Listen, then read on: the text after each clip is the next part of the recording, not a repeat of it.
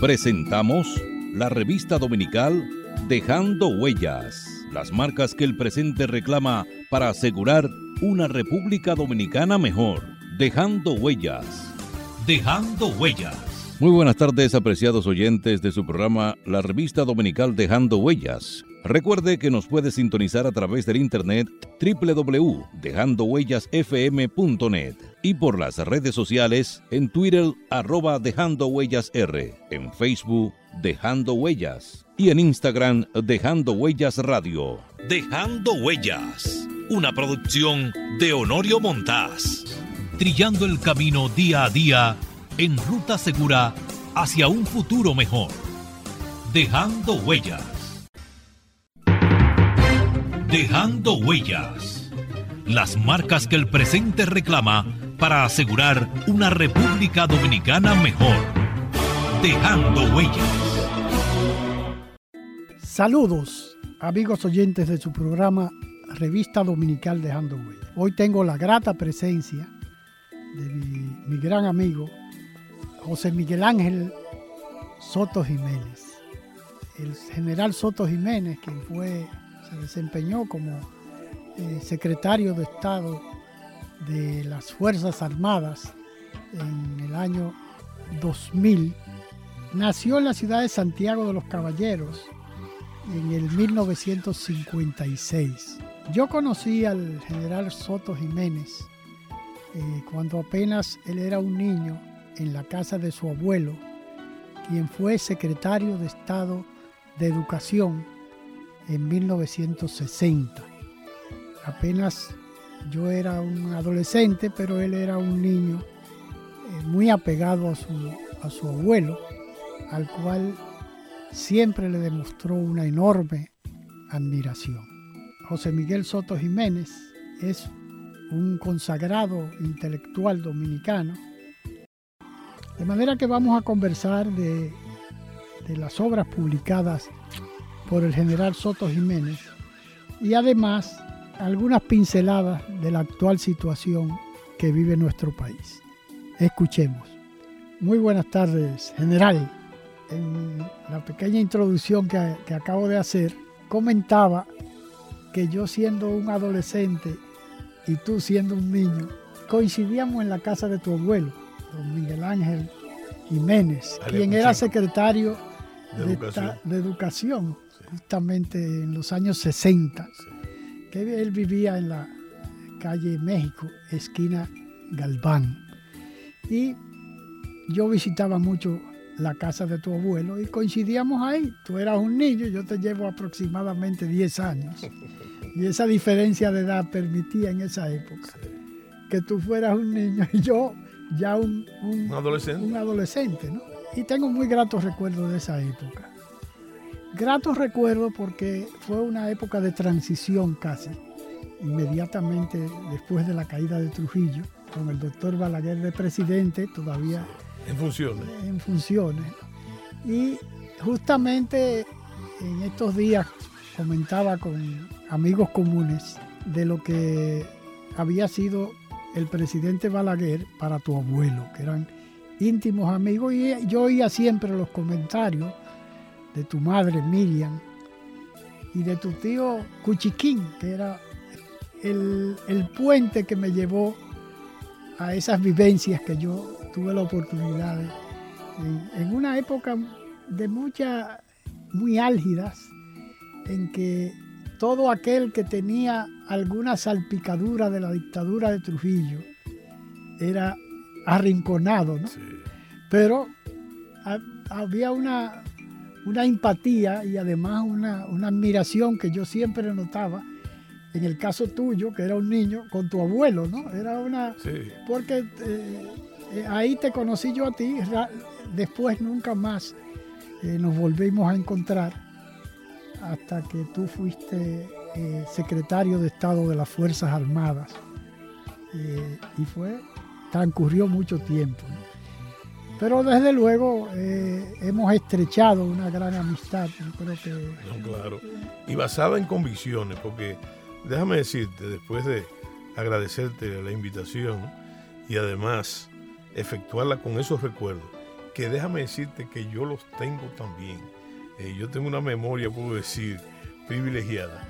Y recuerdo de tu presencia allá, porque mi tío, un chiquín, que era el que correspondía cronológicamente a ti, los dos, ustedes dos, eran aficionados a la fotografía. Claro. Yo no sé si bueno o malo, pero vivían los dos con una cámara en la mano. Lo que pasa es que Cuchiquín, eh, vamos a tener que hablar un poquito de, tu tío, Cuchiquín, Miguel Ángel.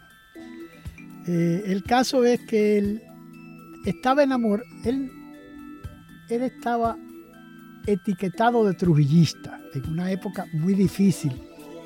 Yo era secretario general del subcomité del 14 de junio eh, en la calle Doctor Delgado, que quedaba casi al lado de otro tío tuyo, que estaba casado. De José, Miguel, de José Miguel. Que estaba casado con una hija de José Enrique Ibar. Y por ahí andan mis recuerdos, porque fíjate, son más profundos, porque eh, resulta que tanto José Enrique Ibar, íntimo amigo de, de mi abuelo, que era dentista, pero un gran orador y un político de fuste, que vivía... Y además fue presidente del, del, partido, del, partido, Dominicano. Pero yo lo que te digo, que yo recuerdo muy bien, y por, e, sobre todo por la iglesia de Don Bosco. Él vivía frente a la iglesia de Don Bosco, pero además, déjame decirte que hay un hecho de que en esa misma época eh, me llevaron a mí a bautizar ya un manganzón, ¿verdad? porque tenía, qué sé yo, 5 o 6 años, me llevaron a bautizar a la iglesia, ahí Don Bosco. Y el padrino fue Joaquín Balaguer. Y el padrino de, mi otro padrino de agua, por así decirlo, fue José Enrique Ibar. Y una persona que todavía está viva y coleando, que sería después eh, jefe de la Policía Constitucionalista, el señor Gala Melgarero, que era piloto. Esos son mis tres padrinos en esa época. En esa época se usaba mucho eso, el padrino de agua y eso. Bueno, yo tengo esos recuerdos y tengo recuerdos. y, lo que te contaba era que yo era secretario general del el subcomité del 14 de junio en lo que había sido el garaje de Tunti Sánchez, que era general de la, de la aviación militar dominicana. Fernando Sánchez Hijo. Eh, Sánchez Hijo, ¿no?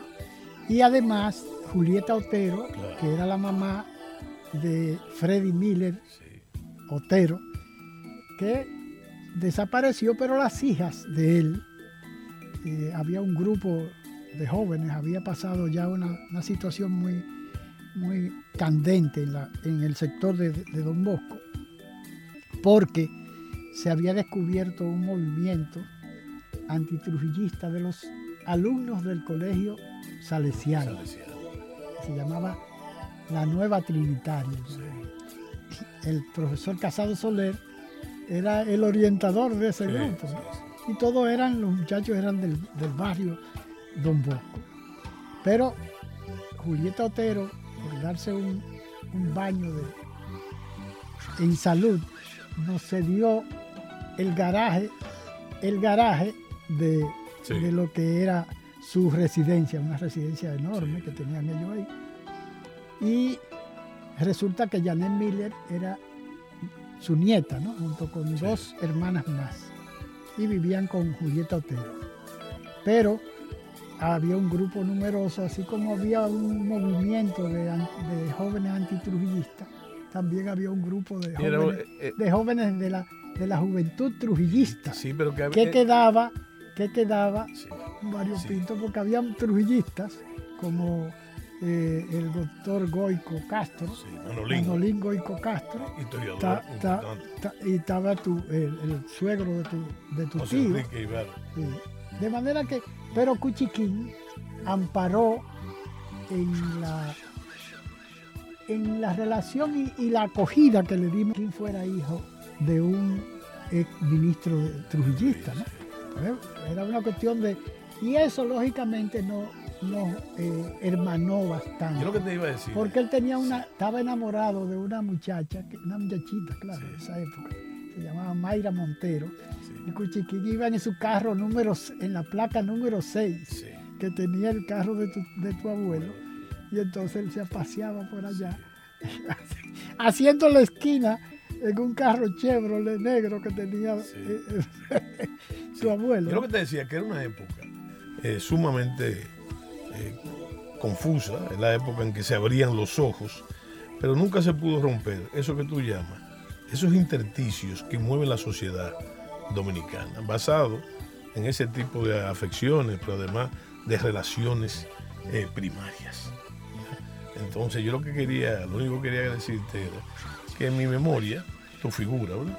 Sin esas implicaciones, porque yo no tenía edad, yo tenía cuatro años. claro, yo, tú eras... Eh, sí, pero yo sí eh, tengo el recuerdo de tu figura, a lo que ustedes se dedicaban, que era un fotógrafo. Sí, y entonces... Te mandé una foto, que una foto que yo te mandé de Cuchiquín cuando, de hace muchos años. lo vi, bueno, entonces yo lo que te decía es que sí que fue una época interesantísima, donde se comenzó a escribir eh, los fueros de la democracia. Eh, una democracia que todavía es defectuosa, pero que hemos transcurrido mucho, ha transcurrido tiempo. Y te quiero decir algo a propósito. Y no porque yo sea monotemático. Eh, fíjate, ese proceso que se inició en esa época, realmente, hasta el día de hoy, es la forja de esa democracia dominicana. Y te voy a decir una cosa, a nosotros nadie nos ayudó. Al pueblo dominicano nadie nos ayudó, ni organismos internacionales, ni nada, al contrario sufrimos una intervención militar en el 65. Bajo los mismos parámetros que se están planteando ahora, eh, porque, ah, si ustedes lo invadieron los norteamericanos, no, sí, pero eh, fue la FIP, la Fuerza Interamericana de Paz. fue una eh, justificación. bueno, esas justificaciones que se hacen. Sin embargo, ahora no lo han querido hacer. Ah, pero sin embargo, ahora no lo han querido hacer. Hay muchos, hay muchos presidentes dominicanos, quizás los últimos cuatro presidentes dominicanos, que han abogado porque la comunidad internacional ayude a restablecer el orden y la paz en Haití. Sin embargo, yo lo que quiero decirte que a nosotros nadie nos ayudó. Y lo que tenemos nosotros, mucho o poco, malo o bueno, defectuoso, eh, ha sido fruto de nosotros, del sacrificio de toda una, de varias generaciones de dominicanos que dieron su vida y pagaron mucho su libertad por esa situación. Pero tú sabes, eh, tal vez lo que ha determinado el hecho de que no hayan tomado la decisión urgente que, amerita la situación de Haití, que no existe Fidel Castro. No, y no solamente. No existe Cuba. Sí, pero mira, tú, tú, te reparas ahora mismo en hechos recientes y te vas a dar cuenta de lo siguiente. Eso que tú quieres decir, Eso desapareció. Pero hay un problema. Ahora mismo, yo no sé si tú te diste cuenta, que un Haití sumido en la pobreza total, sumido en el caos total, en la ingobernabilidad, se da el lujo de mandar una ayuda humanitaria a Venezuela o a Cuba. Pero eso yo creo que buscando eso que tú dices, de cubrir el hueco de ese fantasma, porque si Venezuela y Cuba, aún en el estado de exportación de Cuba, se interesan, entonces podría, naturalmente, yo te estoy diciendo que el pretexto es buscado por las autoridades haitianas para forzar eso, ¿verdad? Porque ellos es que están dando esa ayuda humanitaria. Pero claro. ¿verdad? Pero en función aquí. Entonces eso me, me lleva a pensar a mí que eso que se reclama aquí, más de la cuenta, de una ayuda Haití que nosotros siempre hemos dado, que hemos dado hasta que duela. Entonces, paradójicamente, en todo caso, que habría que ayudarnos a, nosotros, ¿verdad? Que hemos cargado con el fardo de esa estrategia de la lástima, porque eh, los haitianos, yo diría que de forma cultural, no estatal, han ejecutado siempre con, con nosotros en el campo internacional la estrategia de la lástima. ¿eh? de la pena. Como dice Manuel Núñez en su libro, La dictadura del débil. ¿Me entiendes? Entonces, yo pienso que eso sirve para demostrar ese proceso que tú mencionaste al principio, eh, cómo nosotros hemos, ido forjando una realidad sin la ayuda de nadie, sin la ayuda de nadie. ¿Me entiendes? Eh, entonces sirve como ejemplo eso. Bueno, pero vamos, bueno, vamos a hablar del doctor. vamos, a hablar, del doctor. pero, pero antes ya, para no eh, tener que caer de, nuevo en, el, tema de Haití, el presidente justamente el jueves pasado le peró el plátano a, a, la, a NUR, cosa que no, que no hizo, cosa que no hizo aquella, en aquella oportunidad en que Vargas Llosa no, no, comparó con, con, el apartheid del Caribe. Bueno, pero yo te voy a decir algo. Yo pienso que esa salida del presidente, esa declaración del presidente, hay que tomarle la palabra.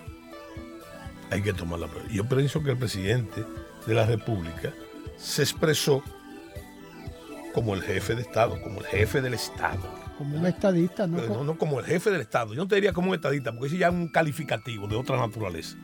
Yo te digo como el jefe del Estado. Y más importante aún, por las razones que fuese que yo no voy a someter a cuestionamiento, te digo que el presidente, ¿eh? y te voy a usar una imagen, te gusta mucho usar, tú dijiste peló el plátano, no, en la guardia nosotros usábamos otro calificativo. Cuando un comandante se montaba en cólera y en autoridad. Nosotros los guardias decíamos, roncó.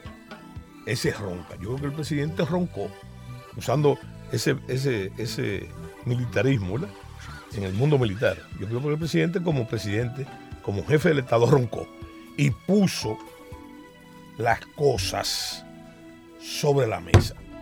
¿Verdad? Ahora, ¿Debía ponerla? Claro que debe ponerla. Y yo creo que debe seguir poniéndola. Porque él puso el dedo sobre la llaga. El asunto no es que se están sacando haitianos, es que hay que continuar a pasos redoblados sacándolo. y además argumentó una cosa que subraya el aspecto de la soberanía nacional. ¿eh? El aspecto de la soberanía. Ningún país del mundo, por muy potencia que sea, ni organización mundial, tiene el derecho de trazar en tu casa nuestras leyes migratorias, meterse con ese, eso, eso es algo privativo de cada estado. ¿Tú me entiendes? Y entonces él lo señala claramente. Y me gustó más aún lo que él dijo, claro, eh, no es que se están deportando, no es que se seguirán deportando. ¿verdad? Entonces, se incrementarán la deportación. Y tú sabes que hay una cosa que no se ve aquello que decía Juan Bosch, que había cosas que se veían y otras que no se veían. que no se ven. ¿Tú quieres que te diga un detalle? Yo pienso que violando todas las consideraciones del lugar, o aquellas cosas, formalidades que hay que guardar, esos organismos internacionales estaban usando otro dominicanismo, estamos saliendo del tiesto, porque se atreven a decir eso, que no, de, que no deporten más, ¿verdad? Y atrasar otras cosas y atrasar otras líneas sin guardar ya ningún tipo de... el presidente lo que le pone un stop porque también hay que verlo desde el punto de vista político. Cualquier tolerancia en ese tipo, con esos organismos internacionales, le afecta al presidente de la República, al político que es el presidente de la República y además, y además, la reacción que ha tenido la gente. ¿verdad? En términos de expresarse en contra de esa injerencia que yo le llamo inferencia. Es inferencia y es injerencia, pero tocando los atributos del Estado. Eso mismo es un aspecto de haitianización. haitianización. ¿Tú sabes por qué? Porque se habla mucho, los politólogos, los sociólogos, hablan mucho de que Haití es un Estado fallido. ¿verdad? O fuñido, como digo yo. Yo digo que no. En Haití está pasando otro fenómeno. El Estado no existe. Es la inexistencia del Estado y de sus atributos. Y entonces, y entonces cuando eso pasa, cuando no existe el Estado, como el caso Belvigracia, lo que pasaba en Somalia, por ejemplo, que era el mismo problema, el Estado no existía y las bandas atracaban, secuestraban, inclusive las embarcaciones extranjeras la, eran víctimas de la piratería. Entonces, eh, ¿qué sucede? Cuando tú, ¿te acuerdas en la época, en esa misma época que tú hablabas, que los electricistas tenían poca calificación y andaban con un alicate y un destornillador y punchaban. Y si chipeaba, ¿verdad? Eso yo, pienso, eso yo pienso que están, estaban haciendo los organismos internacionales o están haciendo. Eh, puncha ahí a ver si chipea. Y ahora lo que hizo el presidente fue, ¿sabes qué fue? Que chipió. Chipió, entonces. Pero hay un detalle que tal vez las personas que han tenido la oportunidad de ver, de ver la, el video o los videos que han aparecido en, la prensa, porque el presidente fue a buscar a la prensa para dar esas declaraciones. O sea, era una cuestión que había que, había que, hacer, salir, al, frente. Pero tú recuerdas que en una oportunidad se apareció aquí el secretario general Ban Ki-moon eh, al Congreso Nacional a trazarle pautas y encontró a un, a un desaparecido líder peledeísta que tal vez fue eh, el que le sacó la, dignidad y lo enfrentó a Ban Ki-moon. momento, no. Sí. Miren, qué bueno que tú toparas eso. ¿Tú sabes por qué? Tú sabes que las corrientes esas, ¿verdad? Esa corriente, que yo no digo que son pro haitianos, ¿no? son antidominicanos. Esa corriente, eh, en base a la ideologización, al internacionalismo proletario, a la solidaridad internacional, esa, esos mismos que pensaban que el, el sentimiento eh, patriótico era un pasatiempo pequeño burgués. Esos mismos quieren pintar al profesor Bosch en esa tesitura por un famoso cuento ahí de Luis Pié. Pero yo le digo una cosa para que, como nosotros tenemos la memoria corta, hay que recordar que el Estado Dominicano nunca estuvo más cerca de una guerra con Haití que en el 63. El presidente Bosch, siendo presidente, y hay que tomar en cuenta que no tuvo mucho tiempo para hacerlo, movilizó todas las Fuerzas Armadas. En los siete meses que tuvo. En los siete meses, movilizó todas las Fuerzas Armadas. ¿Tú sabes por qué?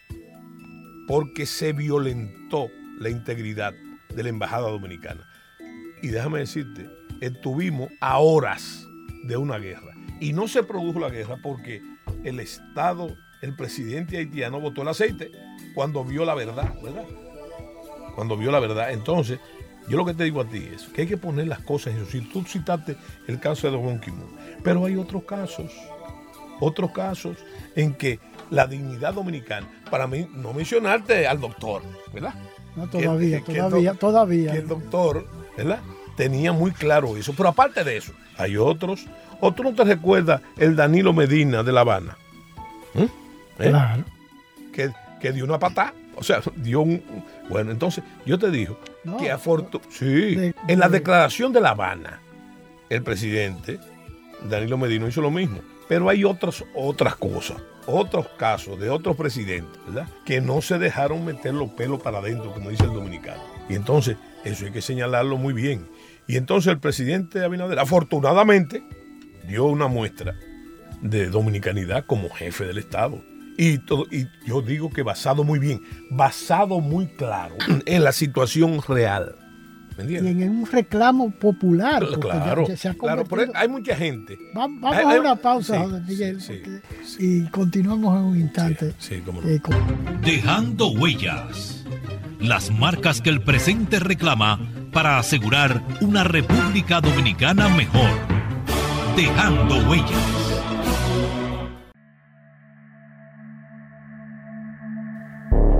El aborto es un atentado contra la existencia individual y familiar. El aborto es un atentado contra la existencia de nosotros como país. El aborto es un homicidio y quien lo practica mata. Un mensaje de Dejando Huellas, su programa.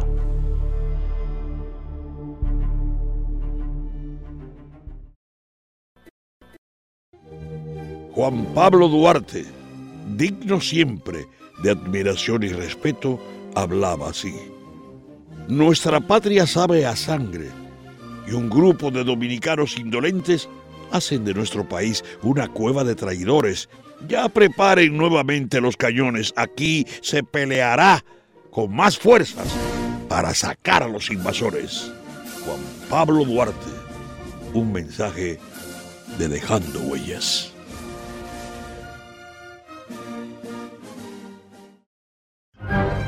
Dominicano, despierta. Están haitianizando nuestro país. Despierta. La patria somos tú y yo, la familia toda, el suelo que nos legaron los padres fundadores. El derecho a ser libres y felices, a trabajar con alegría y seguridad, depende de nosotros. Renovemos los principios que ayer inspiraron a los buenos dominicanos, inmortalizados en los símbolos que nos identifican como pueblo. Defendamos palmo a palmo nuestra patria, porque es como defendernos a nosotros mismos en las presentes y futuras generaciones. Enarbolemos pues nuestra bandera, blasón eterno de los sagrados valores de la dominicanidad. Un mensaje de Dejando Huellas, su programa de la tarde. No hay que ser profeta ni adivino. Esto lo dijo el presidente Balaguer en 1995.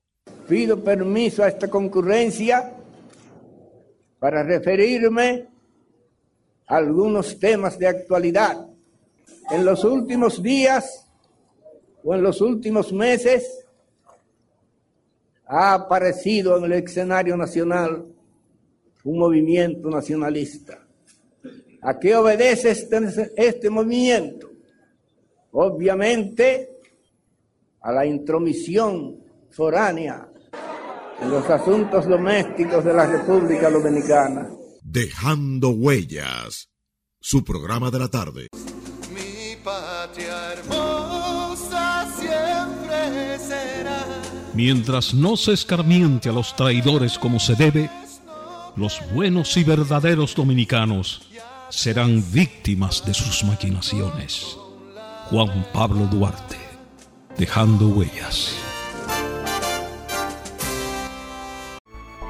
Demostrar que nos importas es innovar. Es transformarnos pensando en ti. Es responder a tus necesidades. Por ti. Por tus metas. Por tus sueños. Por eso trabajamos todos los días, para que vivas el futuro que quieres. VHD, el futuro que quieres. A continuación, una alocución al país del presidente constitucional de la República, doctor Joaquín Balaguer, en 1994. ¿Qué está pasando? Lo que está pasando nos obliga a todos los dominicanos a hondas reflexiones. Voy a mencionar algunos datos significativos sobre los cuales llamo también la atención de todos mis compatriotas. En el contrato que se firmó recientemente para la cancelación de la deuda pública con empresas privadas, principalmente norteamericanos, se insertó la siguiente cláusula. Cito, este contrato se ejecutará en los mismos términos, aún en el caso en que la República Dominicana concierte pactos de integración económica con otros países y en el caso en que la República Dominicana se fusione con otro país del hemisferio. Este contrato fue sancionado por el Congreso Nacional. Me ha extrañado muchísimo que ni los diputados ni los senadores hayan fijado su atención en esa cláusula, que pasó para todos inadvertida. Dejando huellas, su programa de la tarde las marcas que el presente reclama para asegurar una República Dominicana mejor, dejando huellas.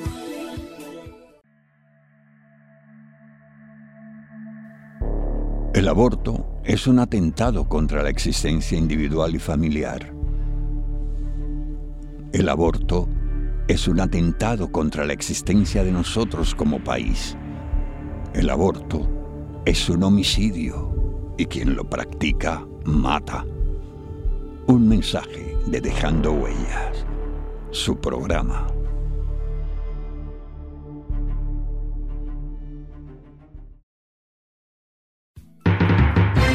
Dejando Huellas, las marcas que el presente reclama para asegurar una República Dominicana mejor. Dejando huellas. Continuamos conversando con el general Soto Jiménez. Eh, y vamos a eh, puntualizábamos la, la, actitud del presidente Abinader de la semana que recién termina, eh, que yo creo que a veces tenemos corta la memoria, porque ha sucedido, sucedió con Bosch, sucedió con, con Danilo Medina en un momento determinado, pero sucedió en un momento sumamente neurálgico con el doctor Joaquín Balaguer, que lo llevaban, lo estaban llevando al precipicio eh, y terminaron cortándole dos años de, su, mandato, ¿no? Pero siempre una de las cosas que no se le puede eh, mendigar al, doctor Balaguer fue su dominicanidad. Claro, eh, y en varias oportunidades lo hizo. quizás, quizás es el aspecto más permanente en el pensamiento eh, del doctor Balaguer. Y eso, que todavía no se ha estudiado debidamente, esos aspectos de la obra del doctor Balaguer, donde sobresale esa constancia, esa constancia en ese aspecto de la dominicanidad. Pero podríamos encontrarlo. Tú mencionaste ya lo principales, ¿verdad? En otros presidentes. Usted va a encontrar momentos como ese en el gobierno de Hipólito Mejía, donde yo era ministro de las Fuerzas Armadas. Usted, usted lo va a encontrar, ¿verdad? Y si usted se pone a hurgar usted va a encontrar también en otros presidentes, en Antonio Guzmán, en Jorge Blanco. Vamos a decir, esos momentos, ¿verdad? Vamos a llamarle de luz con respecto al principio y la defensa de la dominicanidad. Lo que quizás no ha habido continuidad. ¿eh? no ha sido consistente como los buenos bateadores. Continuidad en, el, respecto que el Estado mismo hay un principio que es la continuidad del Estado, del Estado y por lo tanto eso obliga no la continuidad de posturas, sino la continuidad de políticas y de programas al respecto para determinar precisamente el propósito nacional. El propósito nacional, óyeme, que la gente tiene que comprender eso también. Una cosa son los objetivos políticos,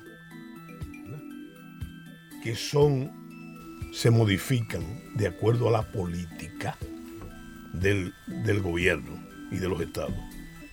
Pero hay aspectos que son parte del llamado propósito nacional que no se pueden cambiar.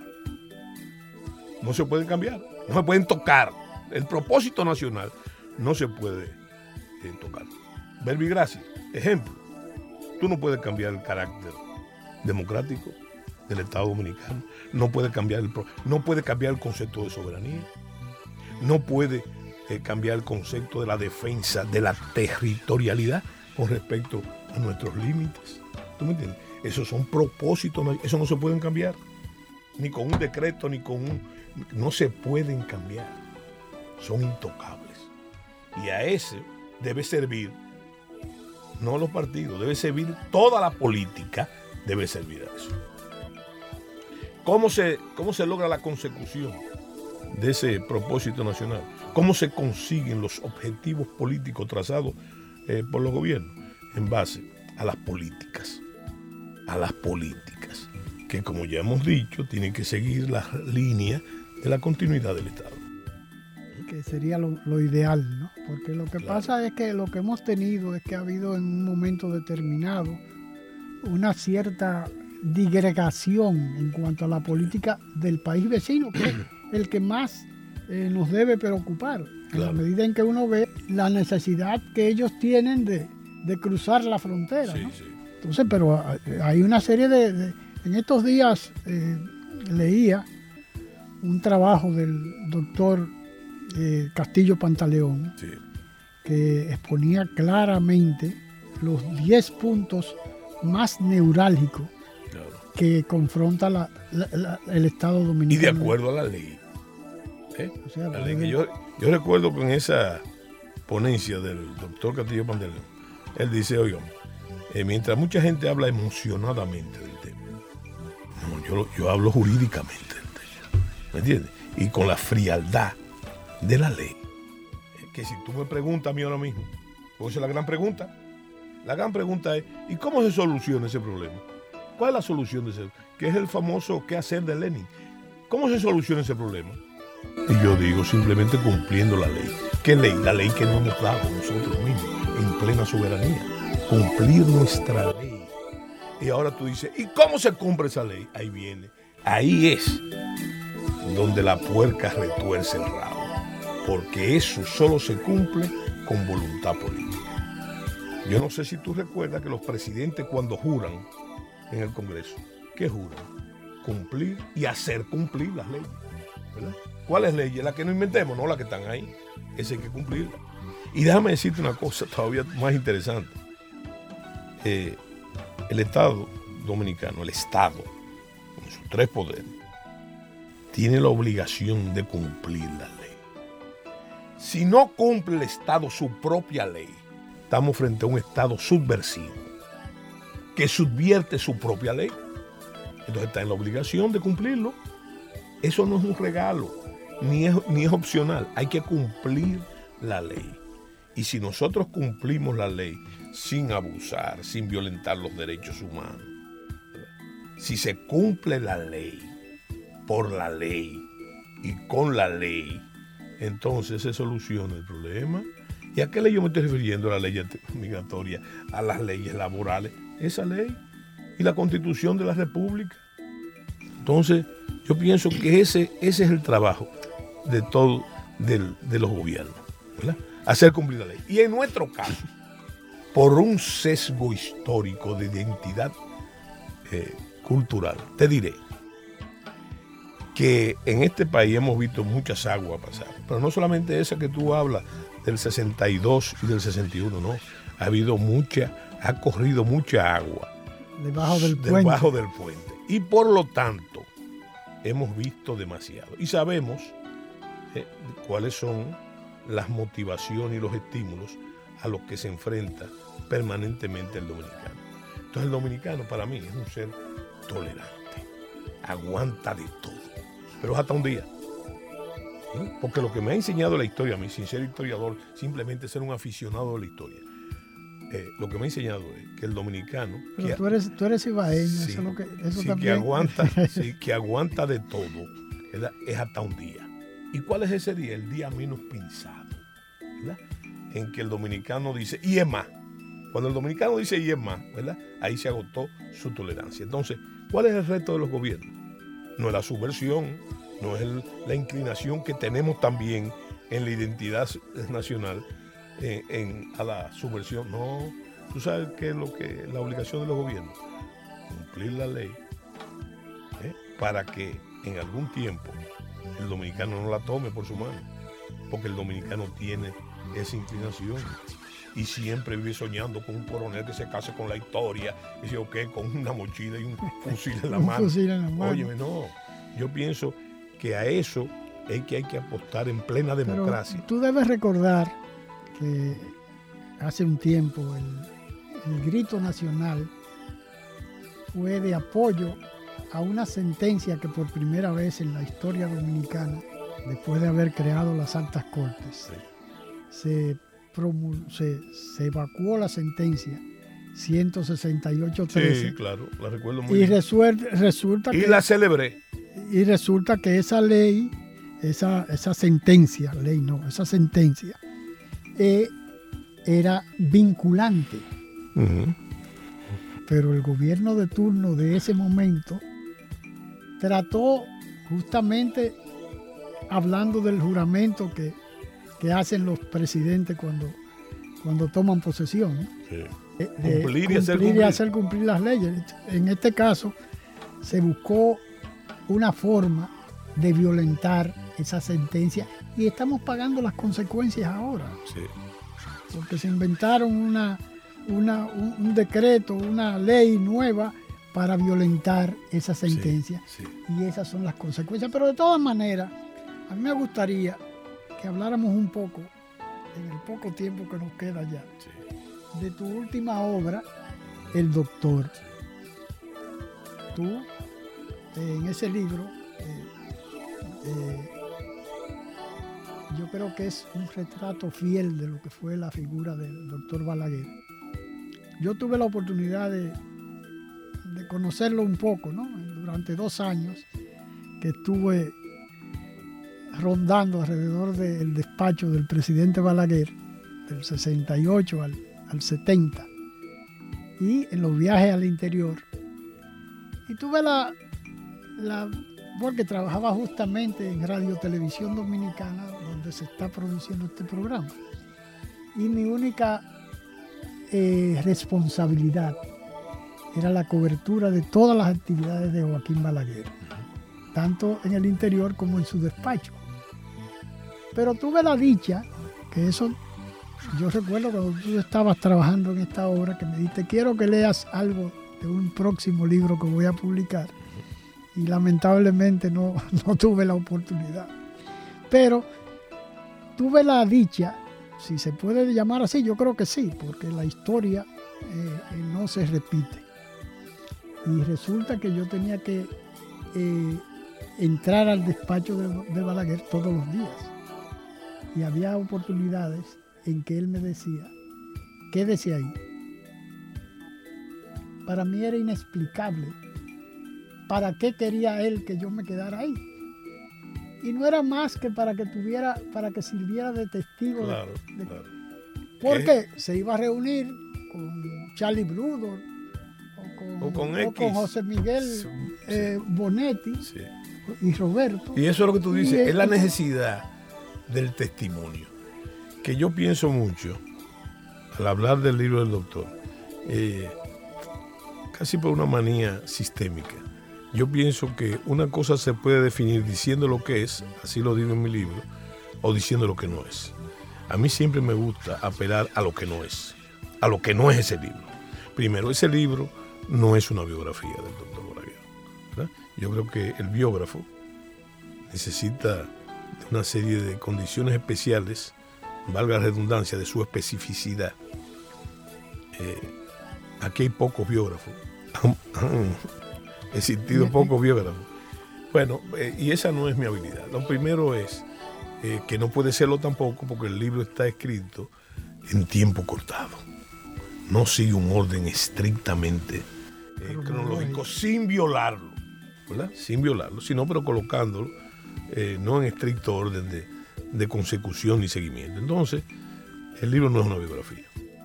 El libro no pretende ser tampoco una reivindicación del doctor Balaguer, de, la figura del doctor Balaguer, ni una apología de Balaguer, pero tampoco el libro.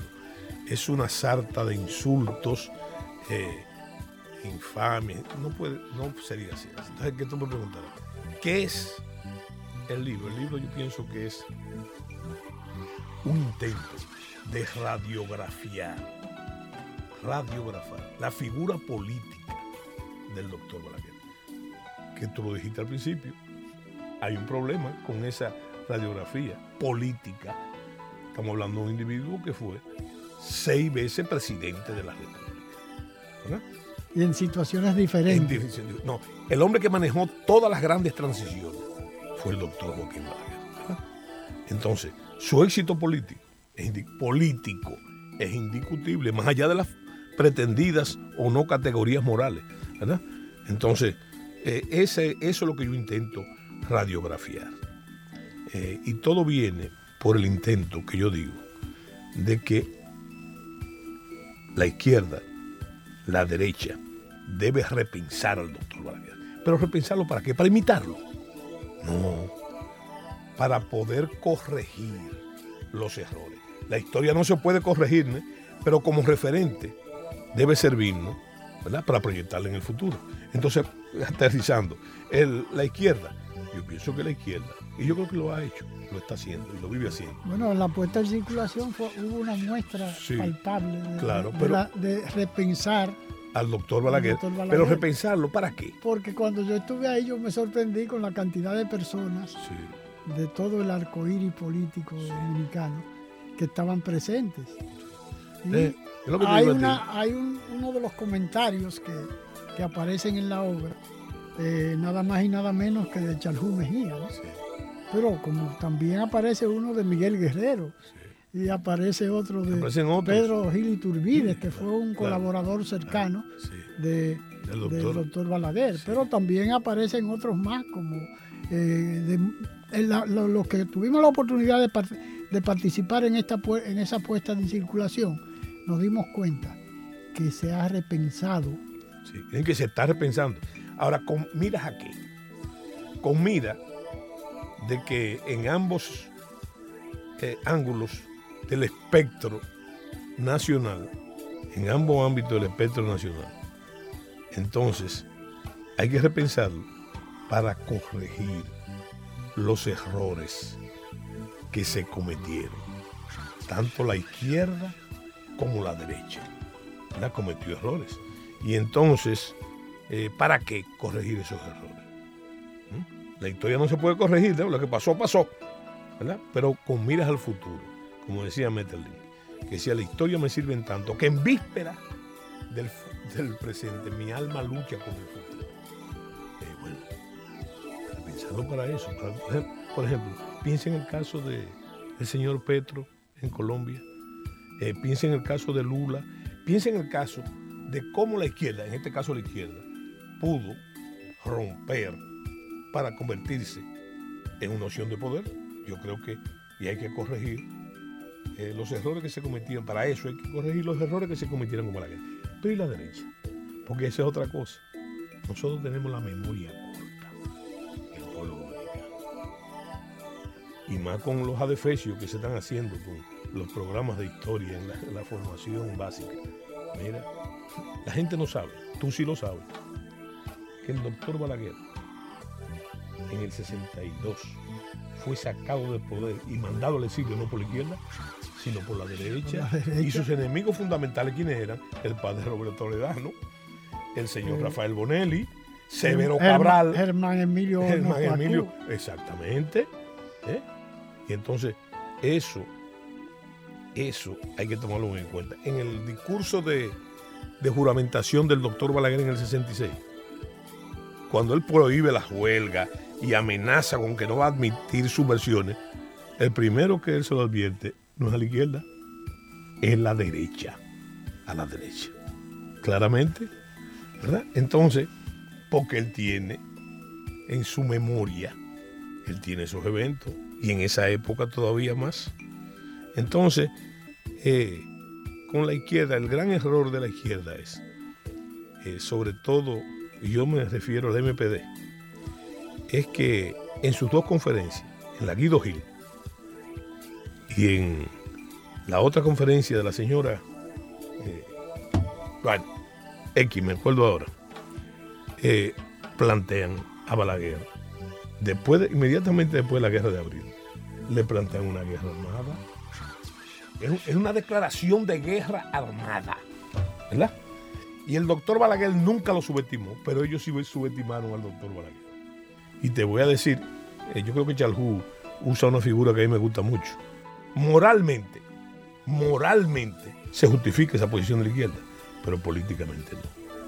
Porque lo que aplicaba en ese momento era un repliegue estratégico. Un repliegue estratégico para tomar el poder ¿eh? por la vía democrática. Esa es la gran obra del doctor Peñagón, que mientras Juan Bo decía, hablaba del matadero electoral y la izquierda estaba en armas, ¿verdad? Entonces, él comienza a aglutinar las fuerzas ¿eh? para vencer al doctor Balaguer en las urnas. ¿eh? No podemos analizar lo que no pasó, pero yo creo que el primer escalón de eso fue el gran acuerdo de Santiago, ¿Eh? Yo me acuerdo de Santiago, que se frustró y lo frustró Juan Bosch. Y lo frustró Juan Bosch. Entonces, y después, el 78, el cambio político es obra de eso. De esa gran concertación, conciliación, concertación de la fuerza política. Y fíjate que Balaguer lo comprende. ¿eh? Balaguer sabe, como lo hizo en el 62, que había que irse para volver.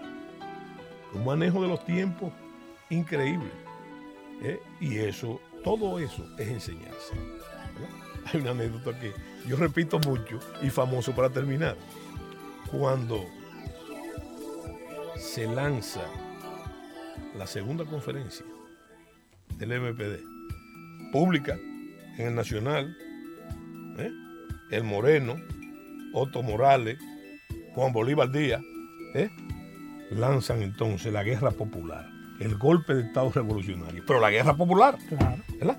Entonces los periodistas van al palacio a buscar la reacción del doctor Balaguer.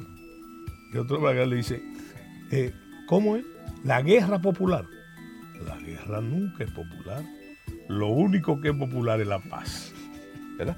Eso montado en el periodo de la posguerra, doloroso, ¿verdad? Eh, la continuación clandestina de la guerra de abril, una guerra que se había perdido a los sectores populares, ¿verdad? Sin embargo, no se, no se aplica eso, ¿eh? no se aplica. Entonces, eh, ¿qué sucede eso? Que eso, queramos o no, justifica lo injustificable. Toda esa ola represiva, bárbara, ¿verdad?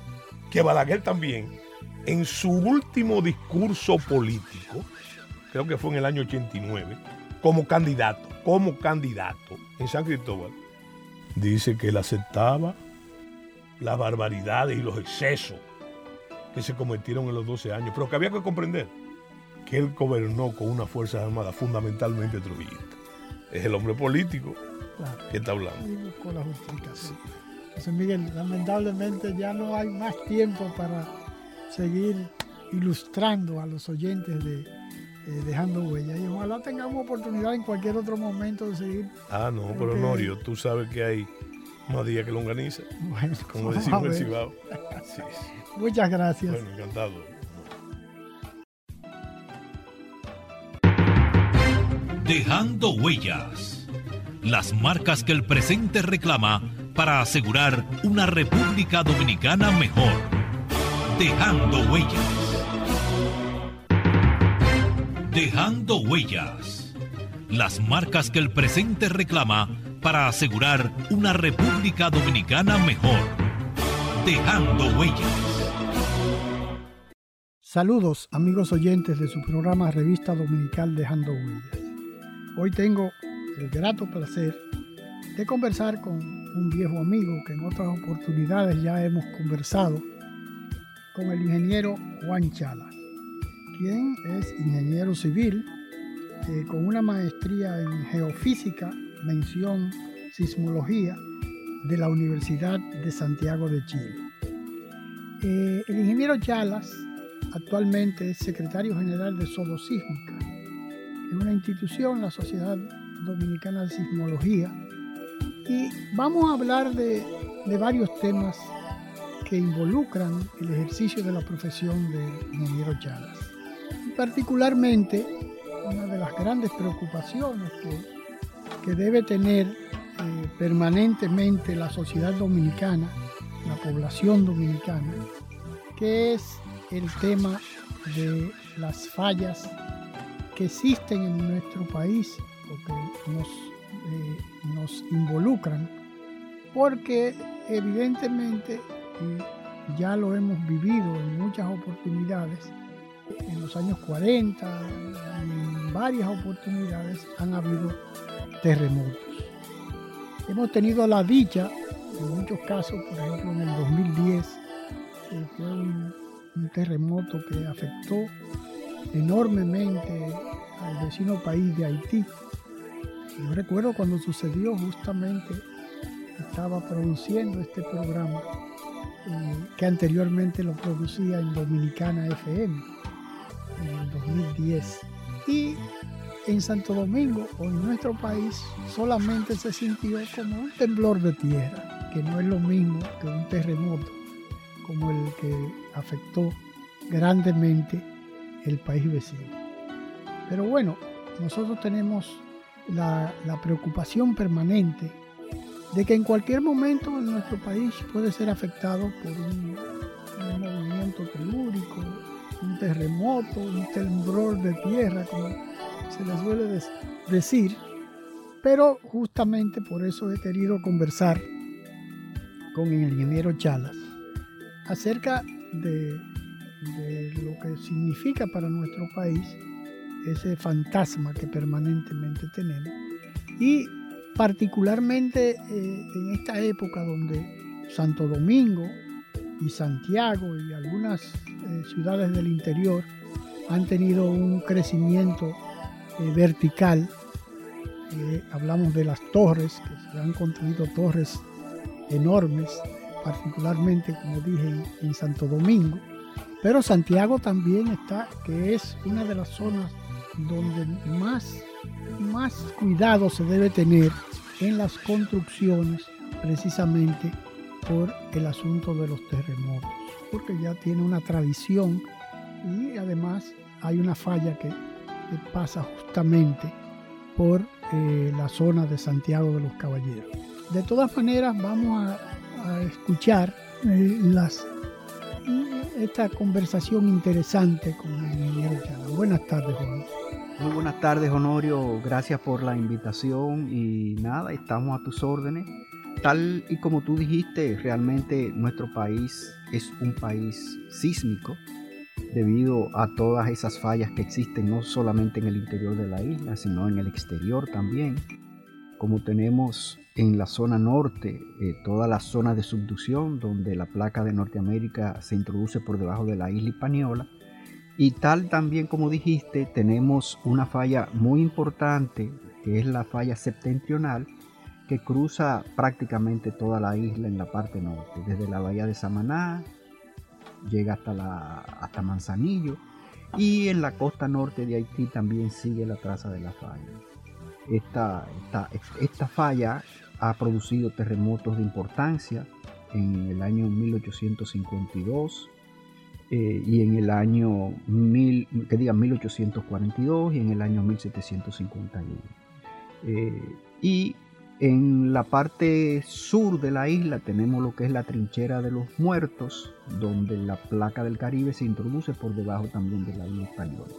Y la Enriquillo Plantain Garden, que es una falla transcurrente, es decir, una falla cuyo movimiento es esencialmente horizontal, tal como es también en la falla septentrional, un movimiento eh, eh, prácticamente muy, muy horizontal, no, es una, no, se introduce, sino que se producen movimientos horizontales de la falla.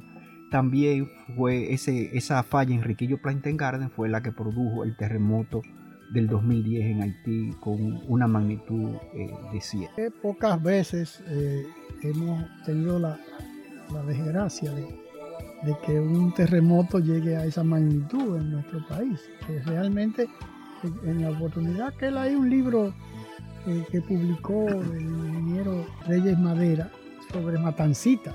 Claro. Que eh, fue una, una de, las, de las situaciones más. Sí, porque nosotros en el, en el 1946, el 4 de agosto del 46, nosotros tuvimos un terremoto debido a la zona de subducción norte eh, donde eh, se produjo uno de los terremotos no solamente más grandes del Caribe, sino a nivel eh, mundial, con una magnitud de 8.1, muy cerca el epicentro del, área de Miches. Y este terremoto causó grandes daños en el Cibao y se sintió fuertemente también en Santo Domingo. Es un terremoto de importancia y como dijimos, realmente la zona de más peligro que nosotros consideramos que pueden suceder terremotos, que tiene la capacidad de producir terremotos grandes, es la misma falla septentrional, que puede alcanzar eh, magnitudes, un terremoto que se produzca ahí de magnitud hasta 17.4. Y al estar tan cerca la traza de la falla, es decir, la ruptura en superficie de la falla, puede producir grandes estragos en todas esas poblaciones que existen muy próximos a la falla. Tanto es así que Santiago aproximadamente queda unos 6, 7 kilómetros de la falla. Igual sucede con San Francisco, Salcedo, Samaná, Sánchez y muchísimas otras poblaciones. También pasan la misma situación. Eh, ingeniero Chalas, eh, una de las, preocupaciones mayores que debemos tener es como yo decía hace un momento acerca de lo que, de lo que es el crecimiento vertical como consecuencia del, desarrollo de nuestro país que ha ido creciendo permanentemente. Y eso una de las muestras más palpables es que la gente ha ido perdiendo el hábito o la costumbre o la tradición de vivir en, en viviendas unifamiliares. Y en la medida en que pasa el tiempo, pues eh, muchas personas se adaptan a vivir en apartamentos, en una gran concentración humana, en unos edificios enormes con una cantidad de, de facilidades y resulta que eh, esas concentraciones eh, humanas en esas edificaciones es cuando hay un tipo de, recuerdo y cuando se construyó uno de, de los eh, centros habitacionales mayores que se produjo nada más y nada menos que en los años 67, 68, en lo que era Honduras, que lo máximo de, las, de, los edificios, de las edificaciones que construyó el doctor Balaguer en esa oportunidad, que eh, urbanizó todo lo que era desde la Avenida Italia hasta llegando al kilómetro 8 9 de la carretera eh, Sánchez.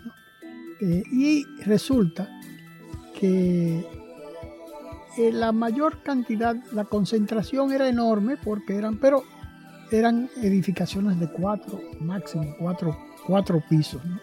Y se produjo un, fenómeno sísmico en los años 68, 69, que fue eh, un pánico enorme en toda la ciudad de Santo Domingo, pero lo único que hubo fue agrietamiento en esas edificaciones enormes, entre comillas, para, para llamarlo de alguna manera, porque las personas no estaban acostumbrados a vivir en, en esas altas densidades como lo fue Honduras, que fue tal vez el primer proyecto eh, habitacional del doctor Balaguer cuando asumió el poder en el 66.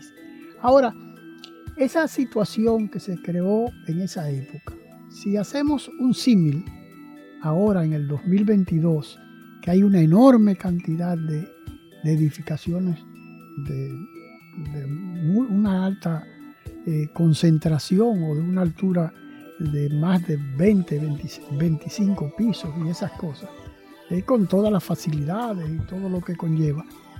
Y yo recuerdo en una oportunidad un comunicado de la Embajada Norteamericana eh, que salió a la luz pública eh, entre sus funcionarios donde les recomendaba a los súbditos norteamericanos en sentido general de que no habitaran eh, viviendas de suelo blando, algo así era como una definición que le especificaban, porque el asunto es que se, creó una modalidad o una, modalidad de diseño donde en la primera planta y tal vez hacían excavaciones para eh, zonas de parqueo por la gran cantidad de, vehículos que existen en, la mayoría de la, de la población y más en la clase media, clase media alta, que casi todo el mundo tiene más de un vehículo. Y entonces se tuvo que adaptar esa situación a que, a que los habitantes de, esos de esas edificaciones tuvieran eh, espacio para, para, parqueo. Entonces se, se, comenzó con la modalidad de pisos suaves, que es eh, el hecho de que eh, las edificaciones están sustentados en en, algunas, en una, en una técnica de construcción donde la parte de abajo mayormente hay uno, dos, tres pisos de, parqueo, dependiendo la, el tamaño, la edificación eh, donde se construye. Entonces, ese tipo de situación, perdonando el tenso de esta eh, pregunta, porque finalmente se comenzó con Honduras, que fue el primer proyecto de Balaguer habitacional de, gran densidad. Y luego se, llegó, se ha eh, desatado una enorme cantidad de edificaciones, de, una gran concentración de, familias. Eh, todo eso, eh, ¿en qué medida las regulaciones, las normativas? yo recuerdo que Obras Públicas modificó hace algunos 10 años, 8 o 10 años, todas las normativas para la construcción de esas edificaciones. Eso es, en cierto modo, una garantía de que, de, que no, a pesar de que, de que en este tipo de, situaciones nada es predecible. ¿no? Sí, mira, haciendo un poquito de historia, eh, el primer reglamento sísmico que se hizo en el país, que fue un reglamento provisional, fue en el año 1971, 79, y fue, fue realizado por, por la sociedad, por la Sociedad Dominicana de Sismología e Ingeniería Sísmica. Ese 1979, de ahí para adelante, se comenzaron a hacer las regulaciones para que las edificaciones tuvieran un buen comportamiento sísmico. Luego, de que ya eso fue aprobado y se, suponía que todas las edificaciones tenían que cumplir con ese reglamento, todas las edificaciones que pasaban por el Ministerio de Obras Públicas tenían que cumplir con ese reglamento. Y entonces ya se tenía realmente siempre haciendo la salvedad de que tú puedes hacer un buen diseño, un buen diseño sísmico, pero indiscutiblemente lo que se hace en la realidad tiene que estar acorde con ese diseño. Si no se está acorde, ahí vienen y comienzan los problemas. Ya luego en el 2010 se hizo otra, una, una readecuación de ese, de ese reglamento y se, se hizo un nuevo reglamento. Ya en el 2010 se tomaron otras condiciones, otros parámetros. la zonificación sísmica varió eh, en algunas zonas.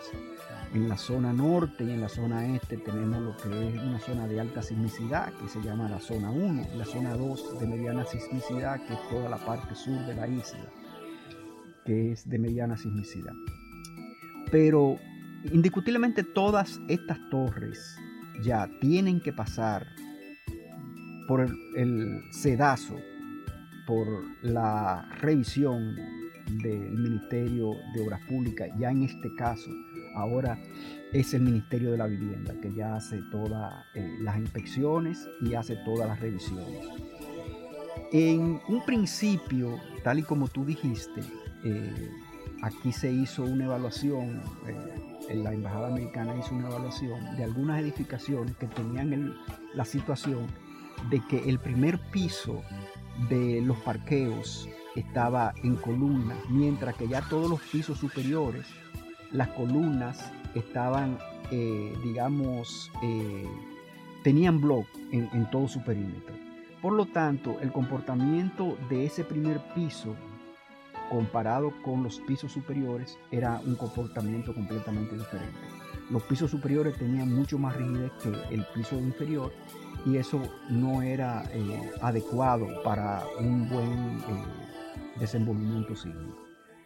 Eso en este nuevo, en esta nueva, eh, en este nuevo reglamento se ha tomado en cuenta y se penaliza en muchas ocasiones ese tipo de edificaciones.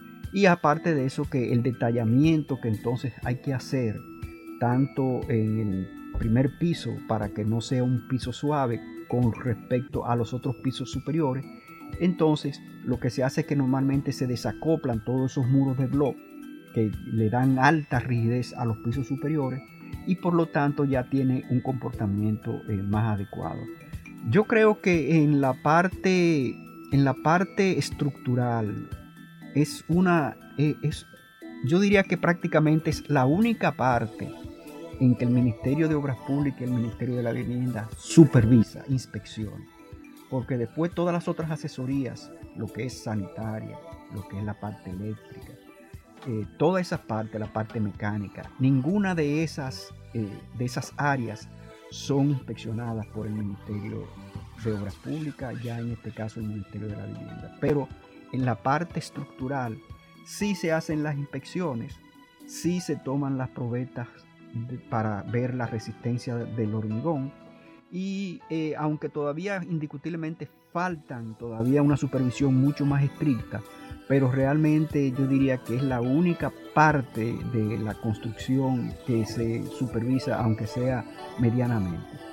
Es decir, que eh, sí, indiscutiblemente, esos edificios altos eh, pueden tener, pudieran tener problemas, pero es como digo, todo depende de que todo lo que se diseñó esté eh, adecuadamente hecho a medida que se hace el levantamiento eléctrico.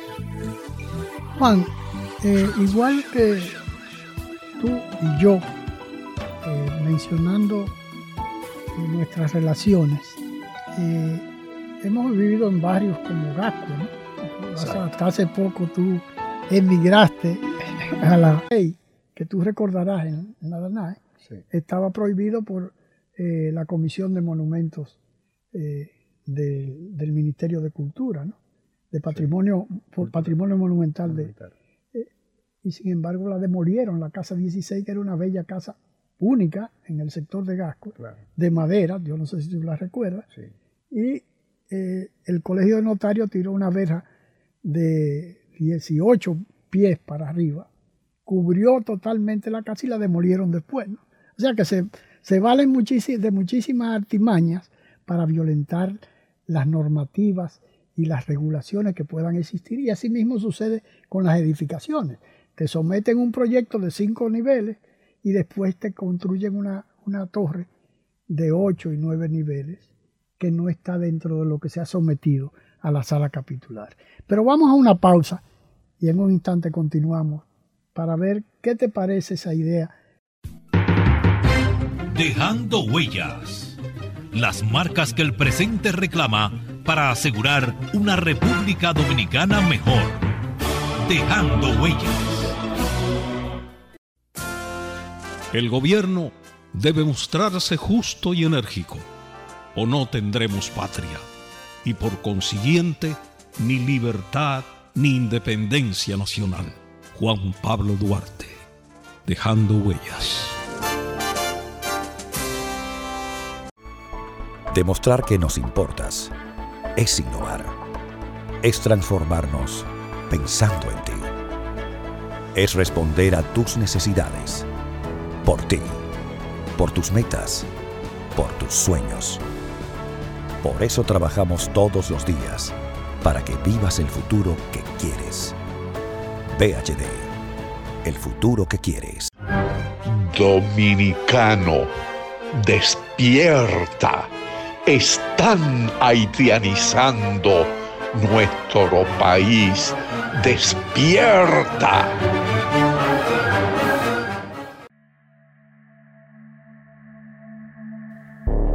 El aborto es un atentado contra la existencia individual y familiar el aborto es un atentado contra la existencia de nosotros como país. El aborto es un homicidio y quien lo practica mata. Un mensaje de Dejando Huellas, su programa.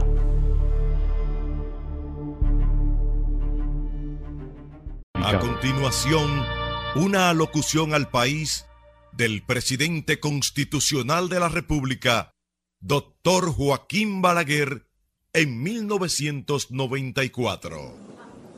¿Qué está pasando? Lo que está pasando nos obliga a todos los dominicanos a hondas reflexiones. Voy a mencionar algunos datos significativos sobre los cuales llamo también la atención de todos mis compatriotas. En el contrato que se firmó recientemente para la cancelación de la deuda pública con empresas privadas, principalmente norteamericanos, se insertó la siguiente cláusula. Cito, este contrato se ejecutará en los mismos términos, aún en el caso en que la República Dominicana concierte pactos de integración económica con otros países y en el caso en que la República Dominicana se fusione con otro país del hemisferio. Este contrato fue sancionado por el Congreso Nacional. Me ha extrañado muchísimo que ni los diputados ni los senadores hayan fijado su atención en esa cláusula, que pasó para todos inadvertida. Dejando huellas, su programa de la tarde las marcas que el presente reclama para asegurar una República Dominicana mejor, dejando huellas. Juan Pablo Duarte, digno siempre de admiración y respeto, hablaba así. Nuestra patria sabe a sangre y un grupo de dominicanos indolentes hacen de nuestro país una cueva de traidores. Ya preparen nuevamente los cañones, aquí se peleará con más fuerzas para sacar a los invasores. Juan Pablo Duarte, un mensaje de dejando huellas.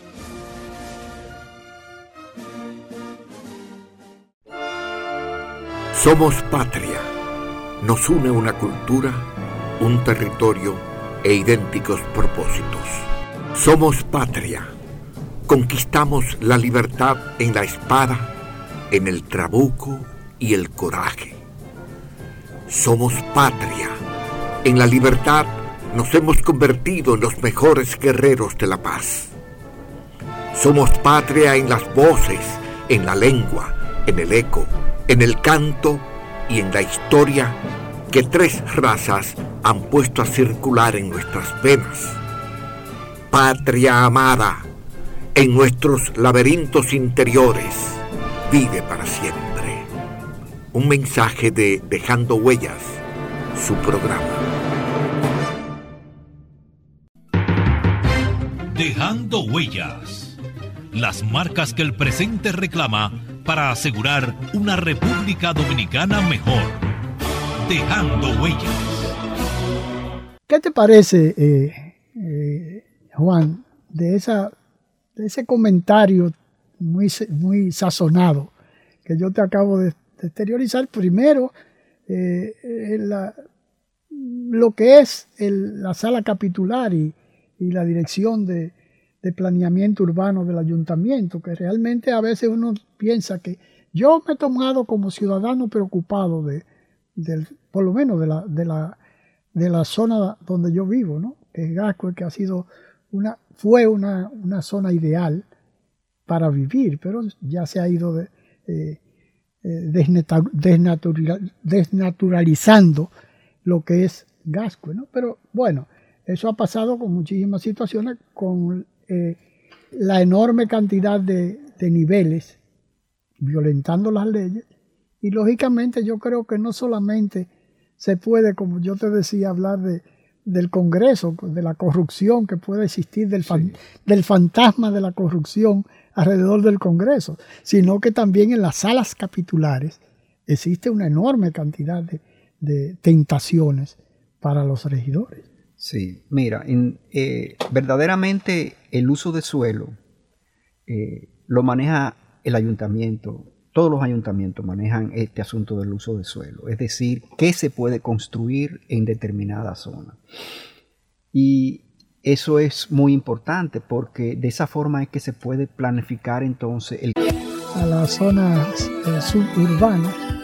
Eh, lamentablemente en la, calle donde nosotros vivíamos, que es la calle Danay, eh, se ha rabalizado enormemente. Pero aparte de la rabalización, tú has tenido la dicha de no de ya no vivir por, en Gascue, ¿no? que era un ensueño cuando tú naciste. A veces paso por ahí como quiera todavía. Pero todavía, pero ya te das cuenta de, lo que, de lo que se ha convertido la calle nuestra.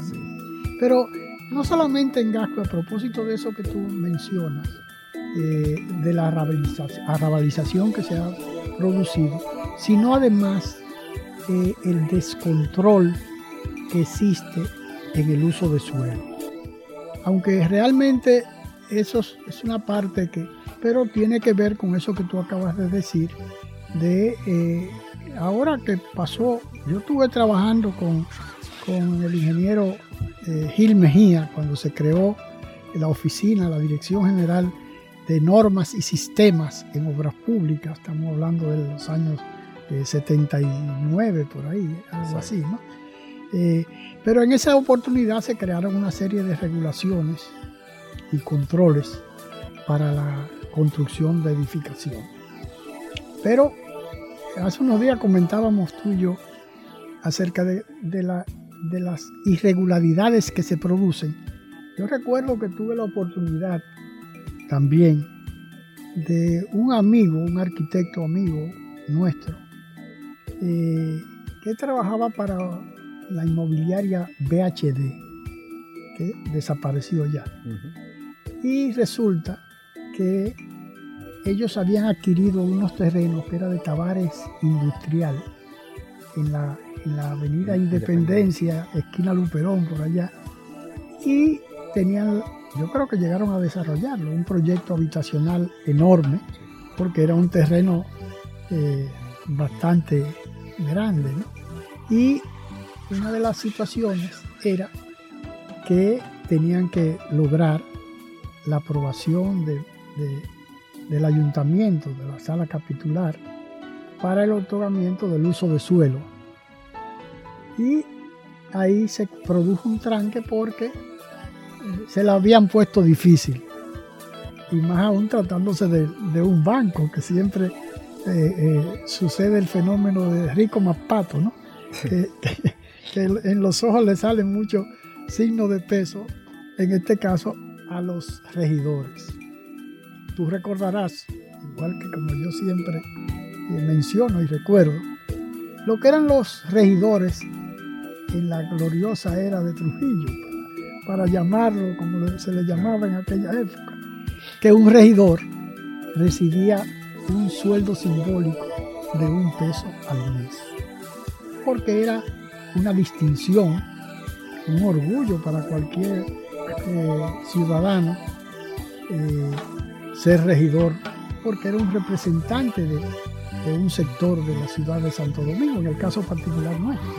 Pero recordemos que en aquella época habían unos camiones que barrían las calles, calle por calle. Se le echaba agua. Le echaba agua, los bomberos limpiaban todas las calles, igual como hacen en los países civilizados.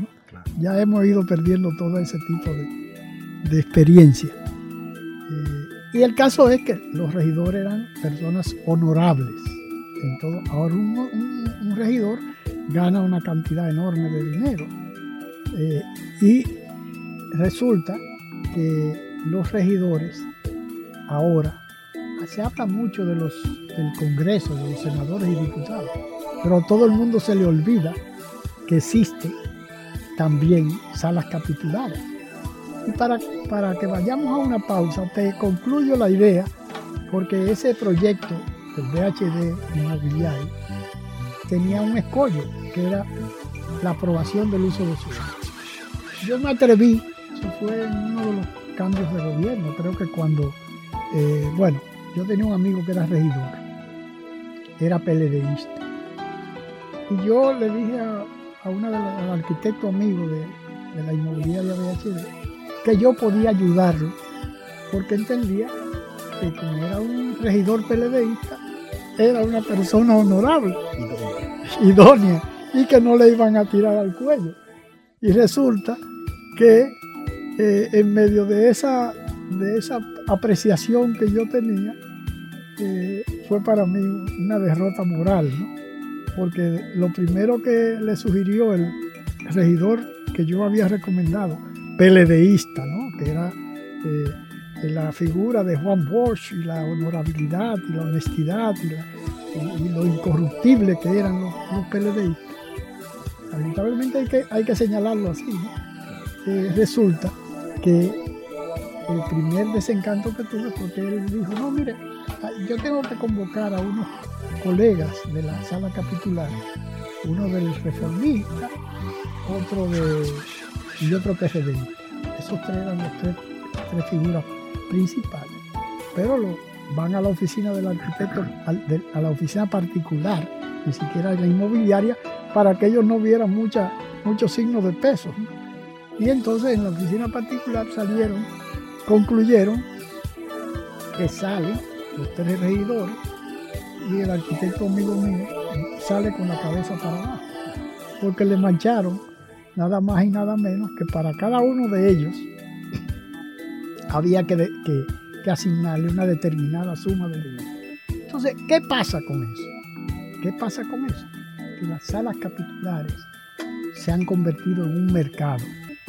Y eso que tú decías de, la, de, las, de, la, de las aprobaciones del uso de suelo y de, las diferentes instituciones, ahora el, Ministerio de la Vivienda, siempre son eh, salvables, siempre se, se manejan porque presentan un proyecto, por ejemplo en Gasco, el máximo son cinco niveles, pero te presentan un proyecto de cinco niveles, lo aprueba la sala capitular y, cosas por el estilo. Por ejemplo, en la casa, en la casa 16, que tú recordarás en, la estaba prohibido por eh, la Comisión de Monumentos eh, del Ministerio de Cultura, de Patrimonio, Patrimonio Monumental de, y sin embargo la demolieron, la casa 16, que era una bella casa única en el sector de Gasco, de madera, no sé si la recuerda, y eh, el colegio de notarios tiró una verja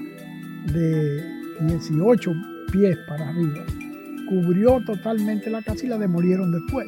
O sea que se, se valen de muchísimas artimañas para violentar las normativas y las regulaciones que puedan existir y así mismo sucede con las edificaciones.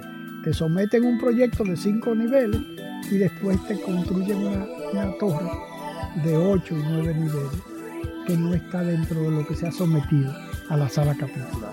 Pero vamos a una pausa y en un instante continuamos para ver qué te parece esa idea. ¿Qué te parece, eh, Juan, de ese comentario muy, muy sazonado que yo te acabo de exteriorizar? Primero, lo que es la sala capitular y, la dirección de, planeamiento urbano del ayuntamiento, que realmente a veces uno piensa que yo me he tomado como ciudadano preocupado de, por lo menos de la, de la, de la zona donde yo vivo, ¿no? en Gasco, que ha sido una, fue una, zona ideal para vivir, pero ya se ha ido desnaturalizando lo que es Gasco. Pero bueno, eso ha pasado con muchísimas situaciones, con eh, la enorme cantidad de, niveles, violentando las leyes. Y lógicamente yo creo que no solamente se puede, como yo te decía, hablar del Congreso, de la corrupción que puede existir, del, del fantasma de la corrupción alrededor del Congreso, sino que también en las salas capitulares existe una enorme cantidad de, tentaciones para los regidores. Sí, mira, eh, verdaderamente el uso de suelo eh, lo maneja el ayuntamiento, todos los ayuntamientos manejan este asunto del uso de suelo, es decir, qué se puede construir en determinada zona. Y eso es muy importante porque de esa forma es que se puede planificar entonces el crecimiento de la ciudad. Eh, se, se, ha, se han eh, eh, hay varios sectores, varios barrios en Sánchez, tal como en Naco, en el Piantini, donde el crecimiento de, de las viviendas, el crecimiento poblacional ha sido desmesurado, esa es la realidad. y por lo tanto, ya todo lo que eran casas se, han convertido en una casa donde vivía una familia eh, de cinco personas se han convertido eh, en ese mismo solar, ahora viven 20, 30 familias. Eso hace que todo lo que tiene que ver con los sistemas sanitarios, los sistemas pluviales, eh, la carga eléctrica también, no es lo mismo tener una carga para una, una, sola casa que para tener un edificio de, 10, 12, 15 pisos. Y entonces eso es lo que crea problemas realmente. Eh, yo creo que indiscutiblemente la sala capitular, el ayuntamiento, planeamiento urbano, debería de hacer estudios más concienzudos para ver cuáles son realmente eh, las edificaciones que se pueden hacer en un lugar determinado. Chequear bien el asunto de la densidad en los edificios, eh, porque tal como tú dices, eh, realmente eso se, se, le ha ido de las manos en muchas ocasiones ah, y que hay sí que tener en cuenta, tal y como dices, que cuando se haga un diseño de un edificio de cinco plantas, sean cinco plantas las que se hagan. Eh, en eso tiene que tener eh, mucha injerencia eh, obras públicas, porque obras públicas, como es la que va dando las inspecciones en la parte estructural, tiene que tener claro cuáles son los pisos aprobados y lo que se pueden hacer ya es muy difícil que eh, torres de esas envergaduras no se hagan, se hagan sin inspección. Tanto porque eh, el CODIA, el Colegio Dominicano de Ingenieros, muchas veces inspecciona o por lo menos chequea en, los sectores donde se están haciendo las construcciones. Los mismos inspectores del Ministerio de Obras Públicas, ya en este caso el Ministerio de la Vivienda, también eh, van recorriendo los sectores y muchas veces piden ya cuáles son las licencias que se han dado para hacer la, para hacer la debida eh, levantamiento de todos los proyectos. Eh, se pueden dar casos, pero cada día eso está más restringido y es más difícil eh, una torre que tenga aprobada 10 pisos, tú la puedas terminar en 13 pisos. Existen casos, pero cada día es menor. Y con respecto a la parte ya de la parte, digamos, de la parte pluvial, la parte sanitaria, sí, indiscutiblemente el caso del viernes pasado eh, nos demostró a nosotros que nosotros tenemos una falta muy grande en la parte pluvial. Pero sí también tener en cuenta que eh, lo que pasó el viernes es una situación que realmente se sale de toda, de toda eh, digamos, normativa. Y se ha acusado, incluso se ha llegado, porque el, gran problema es que los políticos eh, se agarran de cualquier, de cualquier tema para, para, para eh, criticar, ¿no? y, por ejemplo, Leonel Fernández criticaba que, que fue una improvisación del gobierno. Pues es una situación que no tenía. Es una situación que, realmente se salió de todos los parámetros que se conocían.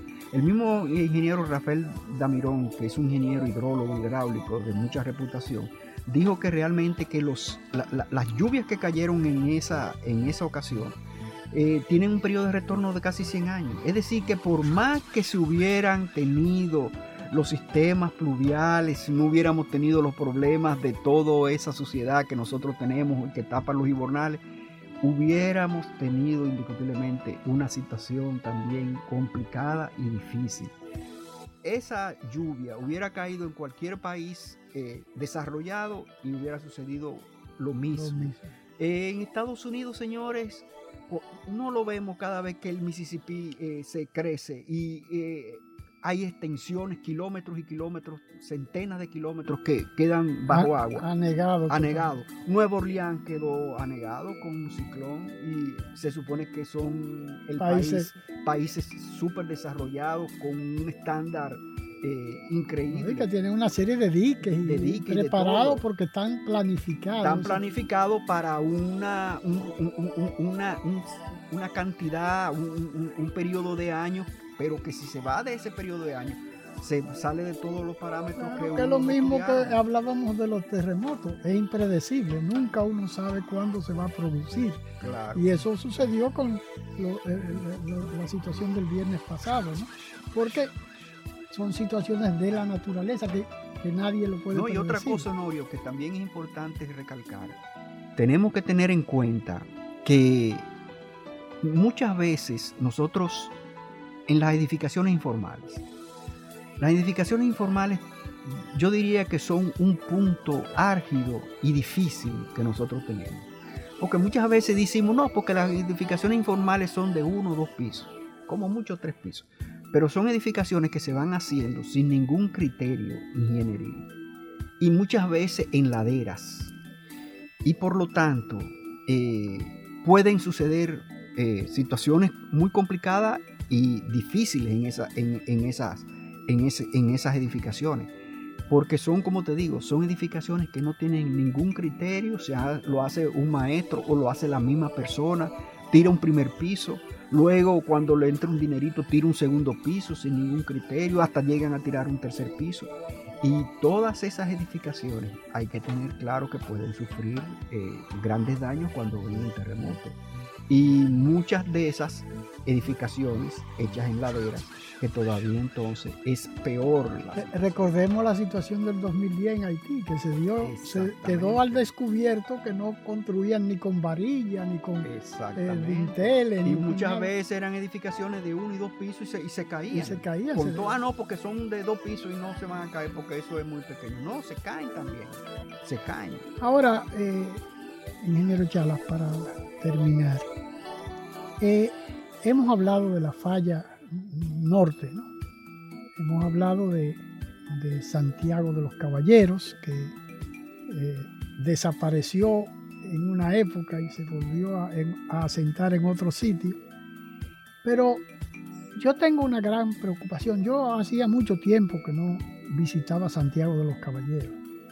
Y hay una muestra de crecimiento económico y de eh, modernización de la ciudad de, Santiago y el eh, aprovechamiento de los terrenos. Eh, ha habido una, plusvalía enorme por la construcción de torres modernísimas, bellísimas, se ha convertido en, una boutique, se puede decir. Pero asimismo pasa, por ejemplo, en el este, que son otra zona también donde vemos que la mayoría de los, de los eh, episodios sísmicos que se producen eh, siempre eh, es Cabo Engaño y esa zona. lo grave de todo esto es que si uno se pone a pensar las fragilidades de las instituciones dominicanas que están combinadas a, a velar por la seguridad y por el cumplimiento de las reglamentaciones, tomando en consideración desde el punto de vista sísmico. Eh, en ese caso, Santiago, que ha tenido un crecimiento vertical increíble, y la zona este, por ejemplo, Bávaro, Punta Cana, que se han construido enormes eh, torres, edificaciones de hoteleras y esas cosas. Hay una hay una conciencia y hay una regulación estricta para esas dos zonas particularmente de nuestro país. Como te dije, nosotros hicimos un nuevo reglamento en el 2010. Realmente eh, esa zona, Santiago específicamente, es una zona eh, de alta sismicidad y se deben de cumplir todas las regulaciones que existen en ese reglamento. Esas torres que se hacen en Santiago deben de cumplir con esa, con regulación. Ahora bien, ¿qué sucede? Lo que pasa es que también en Santiago, el mismo terreno, el mismo terreno de Santiago es un terreno eh, complicado, porque es un terreno eh, donde hay mucha arcilla, y muchos sedimentos. Y por lo tanto, cuando se produce... Perdón, que es lo mismo que sucede en los prados. Exactamente.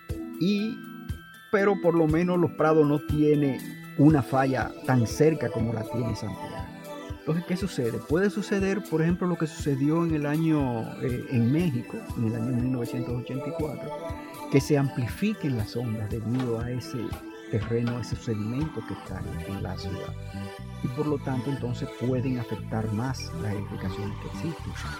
Eh, claro, toda construcción ya actualmente se tienen que hacer estudios geotécnicos y en base a esos estudios geotécnicos es que se, eh, se dice qué tipo de fundaciones son las que se recomiendan. Pueden ser fundaciones directas, pueden ser fundaciones con pilotes, y entonces eso eh, va a ayudar a que la edificación trabaje más adecuadamente. Pero eh, deben de hacerse los estudios para avalar que realmente ya la edificación va a trabajar como debe de trabajar. Eh, yo, yo, diría que sí, que realmente las regulaciones están y las regulaciones se cumplen, se van cumpliendo. El, el, asunto es, como te dije anteriormente, tú puedes tener un buen diseño, un buen, hay un, buen estructuralista que te haga el detallamiento, como debe de ser y todo. Ahora, si eso no se cumple en la realidad, entonces ahí va a haber problemas.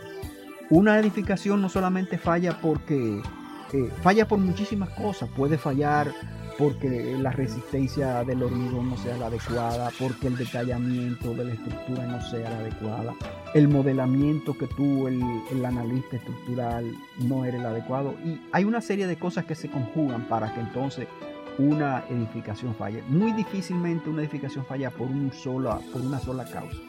Se conjugan muchas causas que son las que hacen que falle eh, una edificación.